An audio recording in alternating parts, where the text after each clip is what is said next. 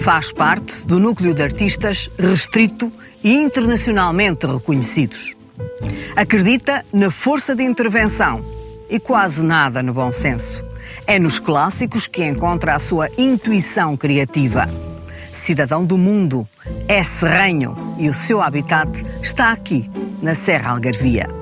Pedro Cabrita Reis, primeira pessoa.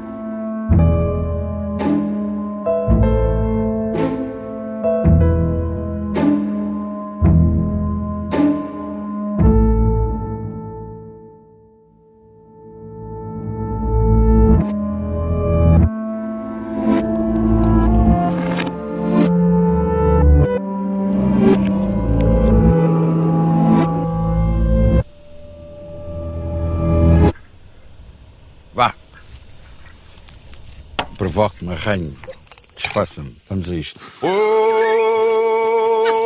yeah. What? Oh, yeah.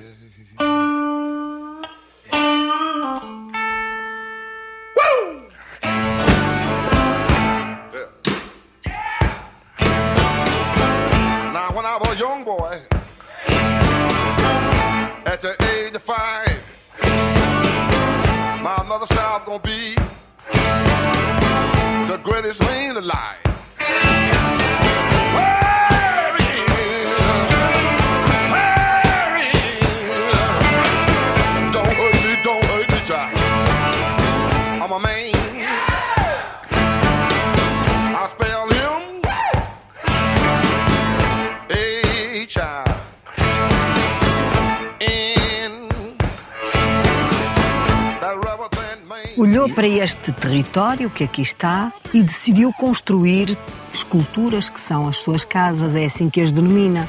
Como é que se faz esse processo de olhar, ver e construir? Demorei uns anos até encontrar este sítio. Andei a pé, de bicicleta, de carro, logo de manhã, a meio do dia, mais perto da hora do pôr do sol, e de imediato percebi que era este o sítio. Nada mais bonito e nada mais forte e nada mais determinante para a escolha deste lugar do que esta paisagem que nós aqui vemos. Esta serra tem uma profundidade, uma pujança, uma força anímica, plástica, luminosa, que eh, tornou no sítio para eu fazer as casas. Isto é uma outra identidade geográfica, económica, cultural, de linguagem inclusiva. Isto é Serra, Tavira. E daqui são os serranhos. E eu estou cada vez mais serranho.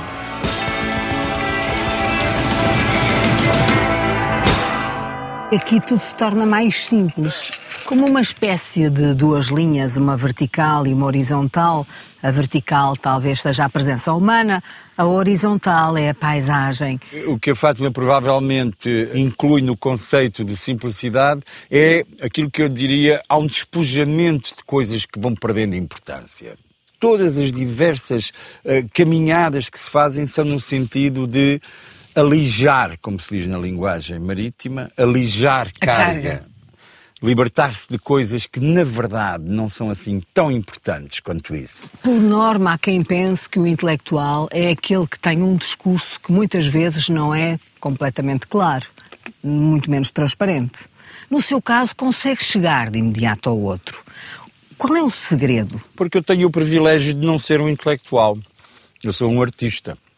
Há uma diferença profunda entre uma pessoa que se afirma enquanto intelectual e outra pessoa que é inevitavelmente artista. Eu gosto de comunicar a minha obra com toda a gente, também através da palavra. A minha obra não é exclusivamente um quadro ou uma escultura, é a forma como eu estou no mundo também.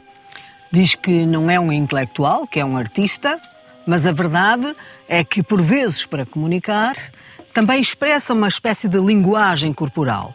Eu diria até uma pose. É verdade? Toda a gente tem pose. Toda a gente tem uma linguagem gestual, uma linguagem de corpo que caracteriza a sua posição no, no, digamos, no grupo, na comunidade. Gosto muito de comer, gosto muito de beber, gosto muito de fumar charutos, gosto muito de dizer barbaridades, gosto muito de vestir muito bem.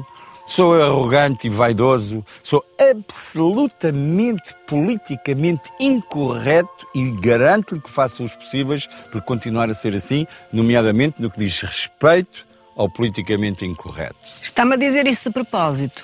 Não, você é que me disse que me provocava. Está agora a provocar-me a mim com uma resposta tão Não, assertiva, tão Estou a reivindicativa. aproveitar o privilégio de estar a falar consigo para mandar recados.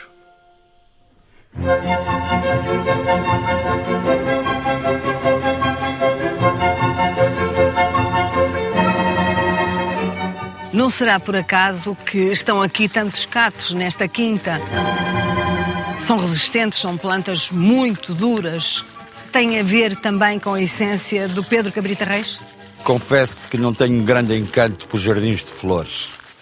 Gosto muito, muito de catos. Gosto desta coisa de uma planta que tem uma resistência brutal, que transforma as suas folhas em picos.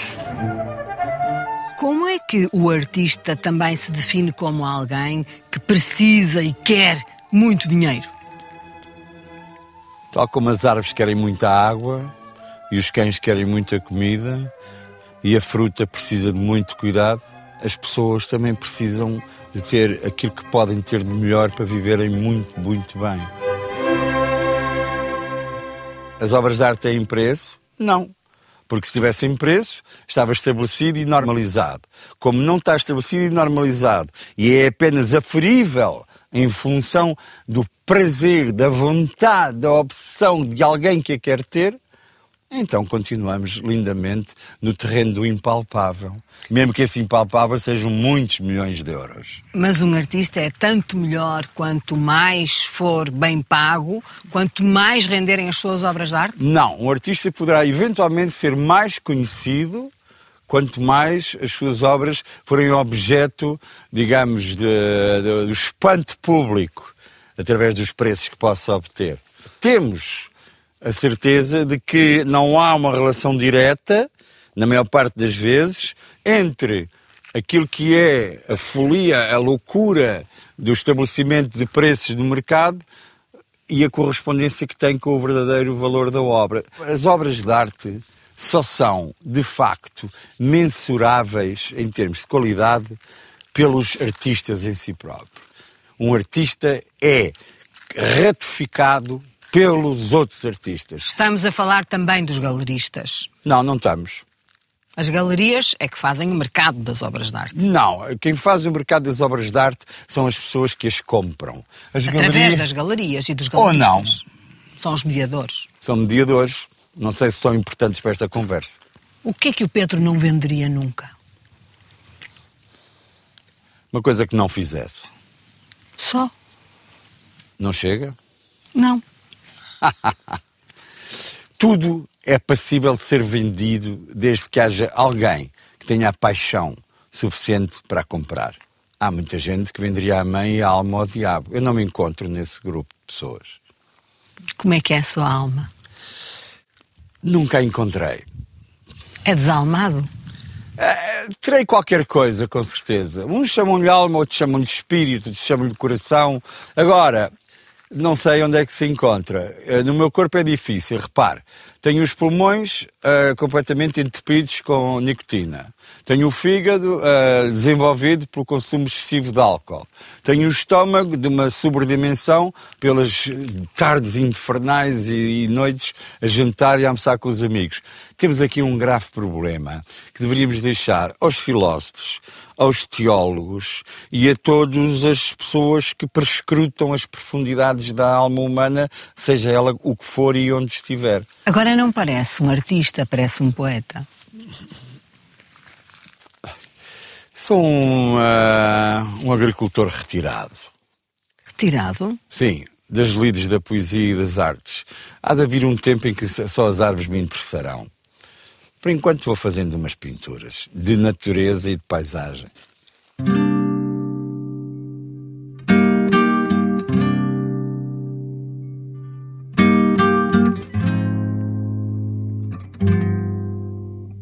Muitas vezes as pessoas perguntam-me porque é que o laranja aparece tantas vezes na tua obra, na tua vida, porque é que falas tanto Até nos disso. pés. A verdadeira cor do sol é o laranja. É a cor da, digamos, da intensidade da luz e do calor do sol. É aos nossos olhos representado pela cor laranja. Eu gosto muito disso. Em que é que acredita? A mim, basicamente. Não é um homem religioso. Sou crente, não sou religioso. E no futuro, para onde é que irá? O que é que gostava de ser?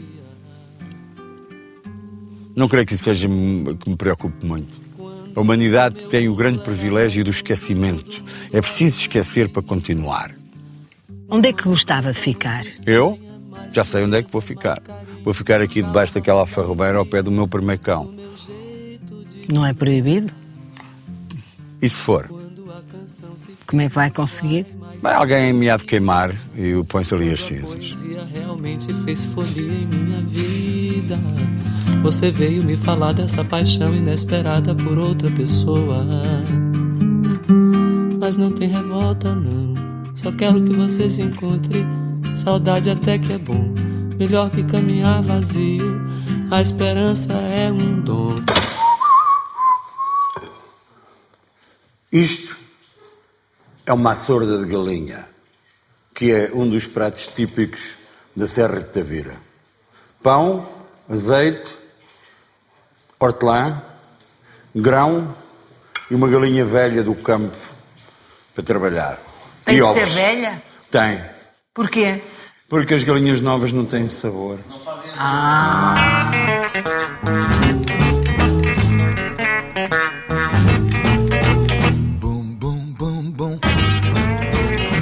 gonna shoot you right down.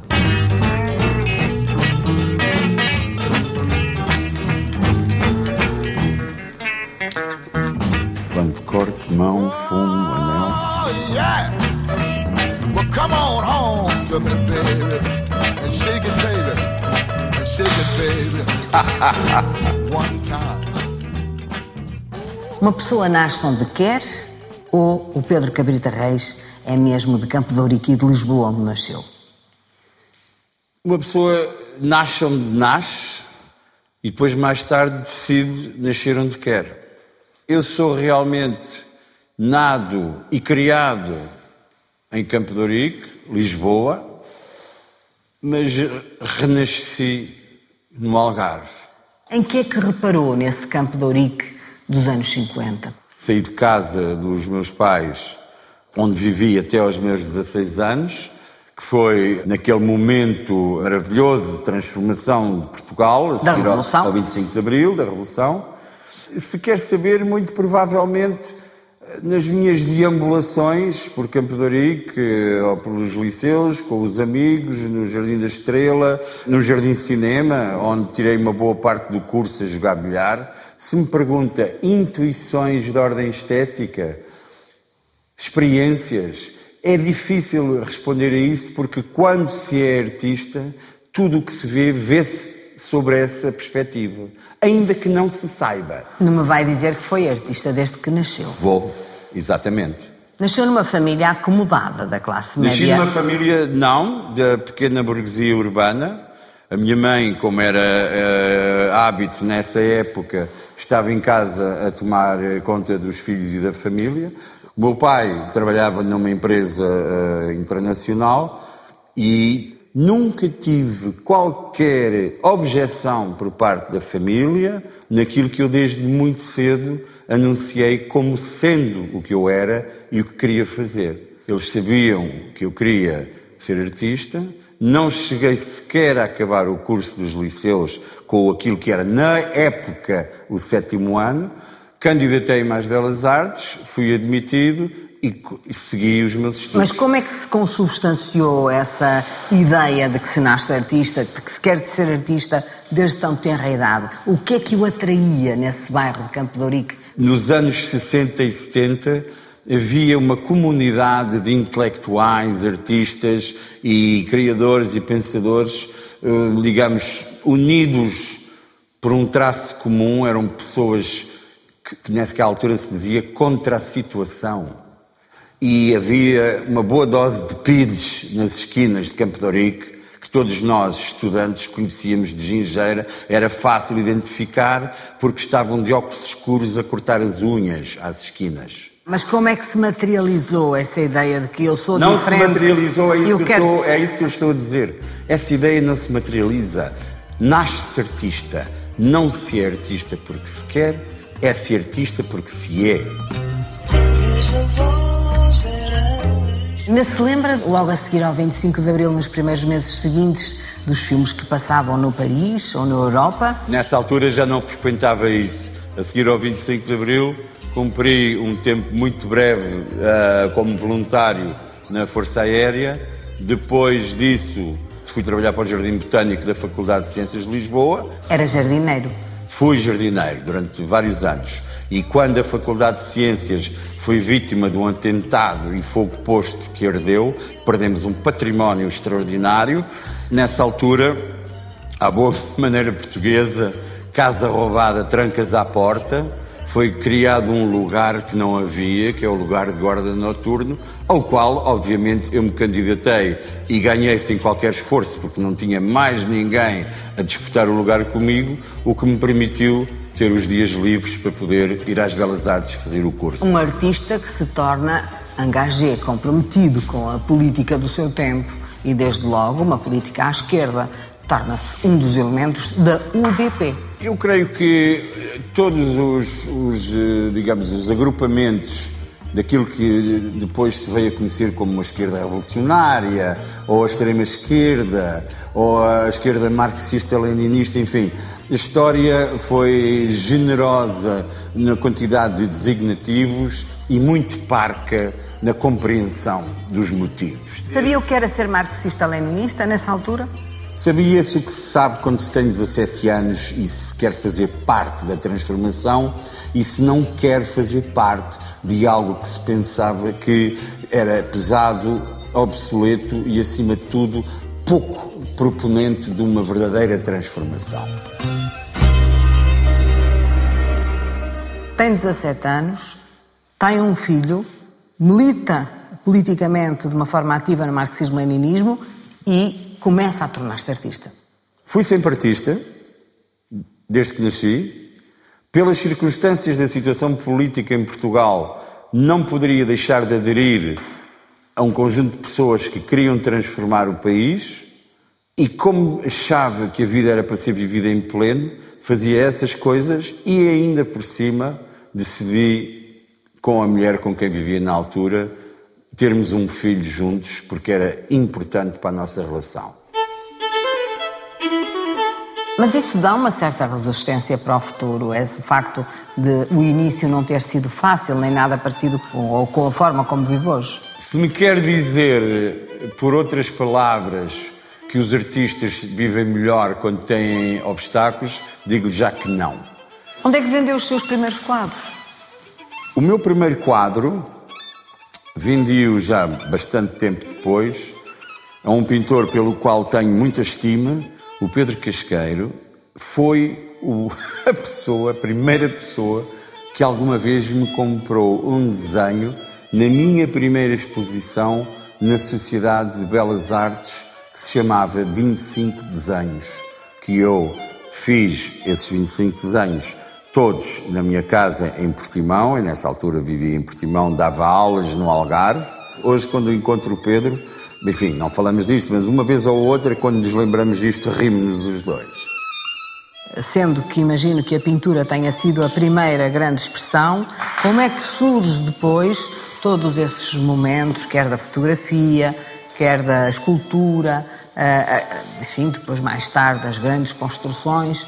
É um processo natural, porque uh, pintas, desenhas, uh, começas provavelmente a fazer uh, pinturas mais pequenas, depois, sem que des por isso, tens necessidade de fazer pinturas maiores e a seguir a pintar começas a fazer experiências em terceira dimensão, objetos, começas a colar e a pregar coisas e de repente, quando das por ti, uh, vês que há, uma, há um território infinito à tua frente que tens que continuar. E daí depois aparecem outras formas, aparecem aquilo que na altura se chamavam as, as instalações, essas coisas todas.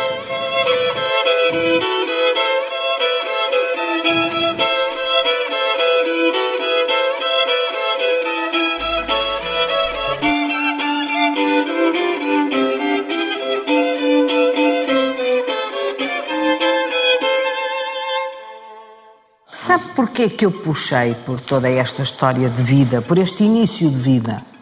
Porque muitas vezes, quando se olha para um artista internacional da sua dimensão, não se percebe como foi o início.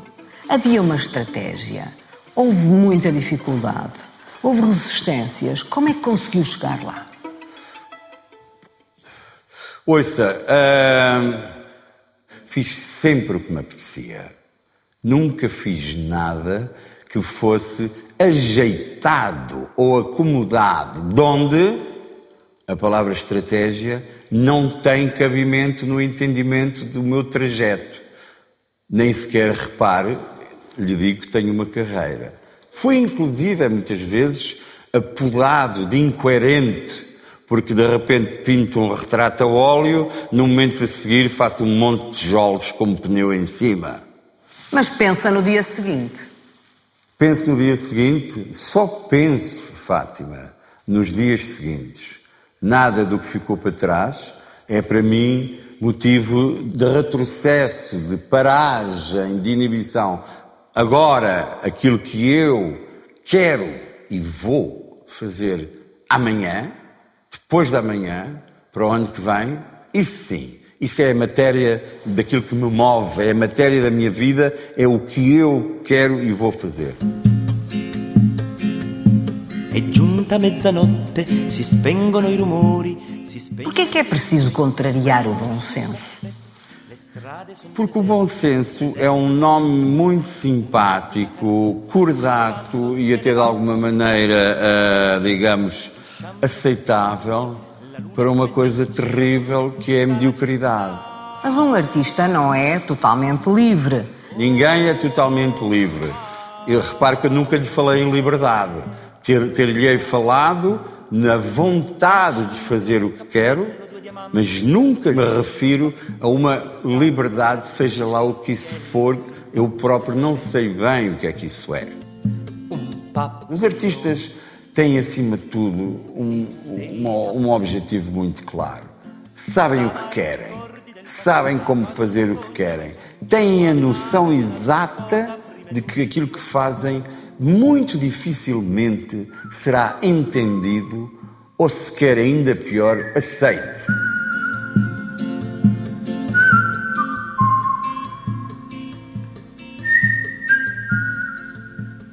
Anteriormente faziam-se monumentos, hoje faz-se arte pública.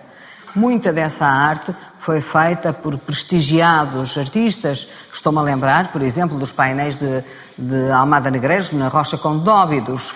Também faz arte pública eh, para os municípios. Estou-me a lembrar da Linha do Mar, em Matosinhos. Não teme que venha a ser considerado um artista de regime?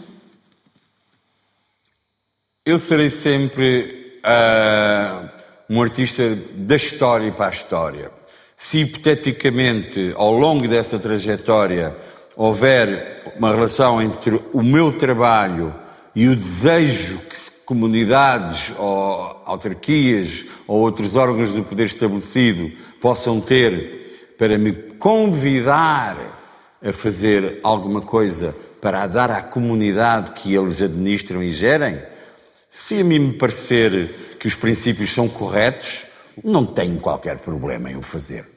Uma vez que é um artista que participou nos anos 80 na Documenta de Kassel, mas que se prepara hoje para fazer uma exposição no Louvre, que importância é que têm os prémios para si e estas exposições de grande magnitude? Um prémio ratifica não a obra do artista, mas legitima o pensamento de quem o dá. Ao artista compete apenas perceber que ele representa a dádiva daqueles que fazem parte do tempo dele, ou são a história dele.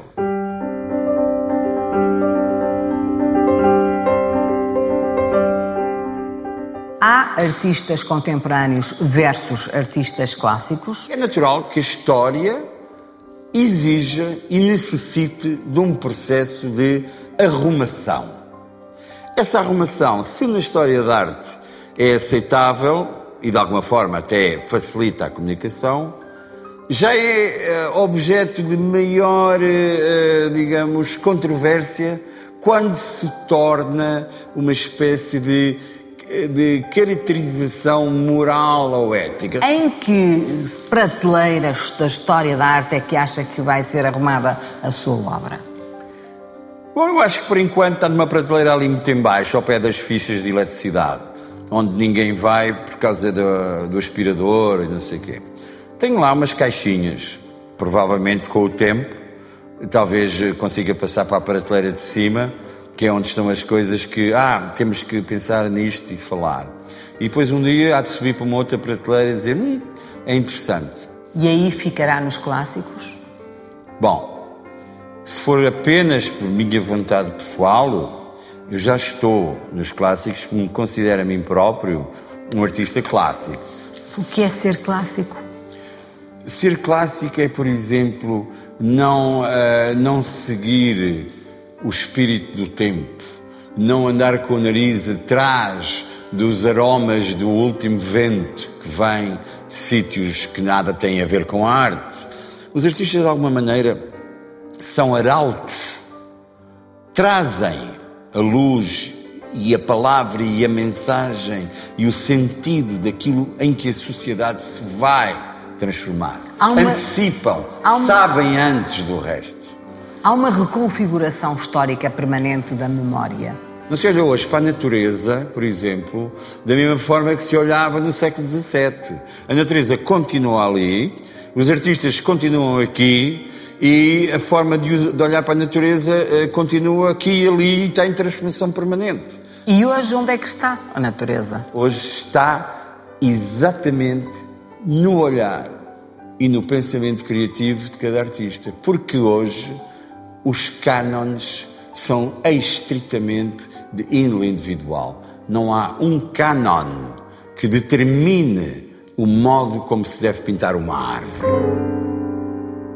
Para alguém que diz que é um clássico, o que é que significa a imortalidade? A imortalidade é uma coisa que se mede a cada momento. Cada quadro, cada desenho é um fragmento possível dessa imortalidade. Uma vez tive que fazer uma exposição em Varsóvia e saí do avião, apanhei um táxi para me dirigir ao hotel. E há um momento em que passamos perto de um edifício que não era, aliás, demasiado grande, era uma coisa de alguma modéstia do ponto de vista de dimensões arquitetónicas e diz-me assim: temos aqui este prédio a Picasso. E ele, quando, quando ele me diz aquilo, este prédio a Picasso, caí em mim e disse: caramba, isto é imortalidade. Não se conhece o nome, não se conhece a história, não se tem conhecimento dos antecedentes e das motivações, e contudo, é a Picasso. Está claramente desenhada aquilo que será para sempre a noção de imortalidade do Picasso. Então posso concluir que os pares ratificam a qualidade, mas o povo é quem mais ordena e imortaliza. Eu, Fátima Campos Ferreira, devo confessar que adoraria que isto que acabaste de dizer fosse verdade. O povo deveria ser sempre quem mais ordena.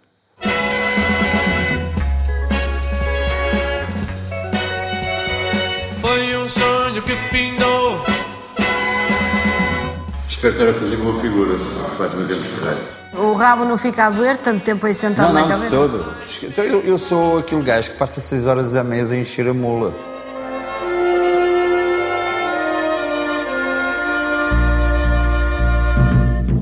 Na última exposição que fez em Serralves, assinou Cabrita. O que significa ser cabrita só a partir de agora? Quando se inicia um caminho pela vida fora, parte-se carregado com tudo, leva-se tudo. E ao longo da vida e ao longo desse caminho vamos aprendendo que talvez não seja necessário trazer tantas coisas.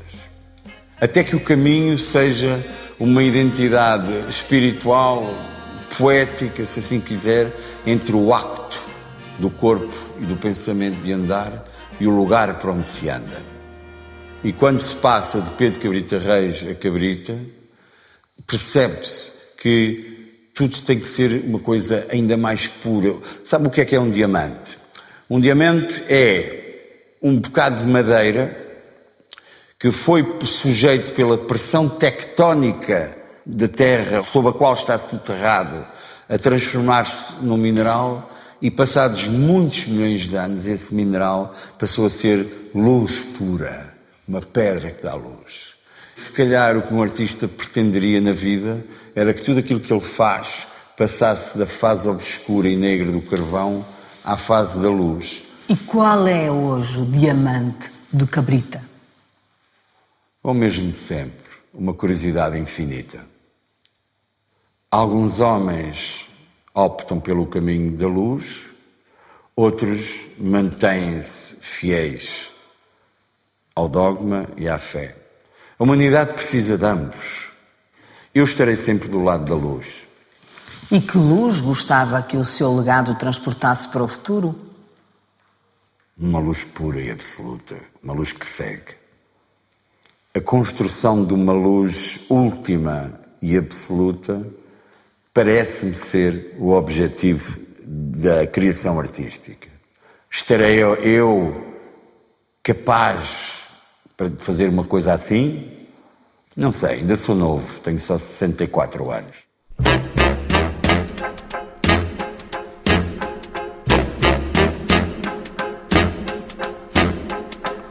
I put a spell on you. Souto Moura tem uma expressão que- sobre si que eu acho maravilhosa. Ele é o prefácio da sua própria obra. Revê-se. O Eduardo, que é um tipo brilhante sob todos os aspectos, aí talvez tenha sido excessivamente modesto com o receio de me provocar. Se ele fosse absolutamente rigoroso, ele diria que eu era o prólogo da minha própria obra. Um prefácio lança hipóteses. Eu não tenho hipóteses, eu tenho certezas. E as certezas vêm no prólogo, no fim do texto.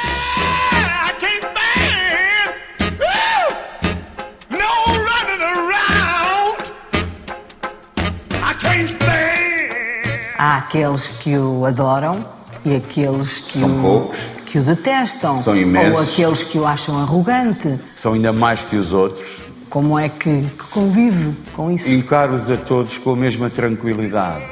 São todos pessoas.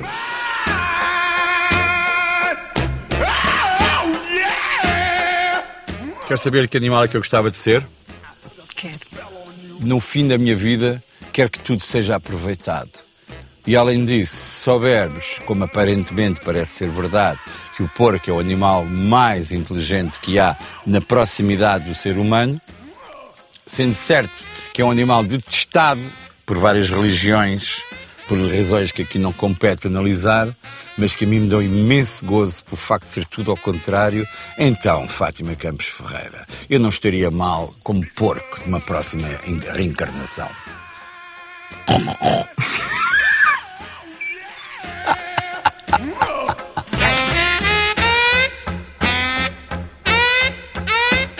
Queria que eu dissesse o quê? Uma pomba? Uma águia? Isso são animais todos da retórica burguesa.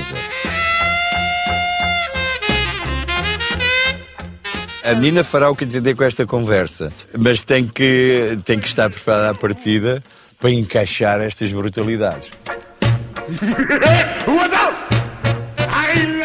O porco Portanto, vive no lamaçal. E não, to- e não é o que nós fazemos, e não vivemos Não, todos. o Pedro não vive no lamaçal. Ah, não, amiga. Todos os dias de manhã, desde que me levanto para ir encher o carro de gasolina. I love you anyhow. E mais, ao contrário do porco, eu não consigo encontrar trufas. E as trufas de Alba e do Piemonte, minha querida, são todas encontradas por porcos.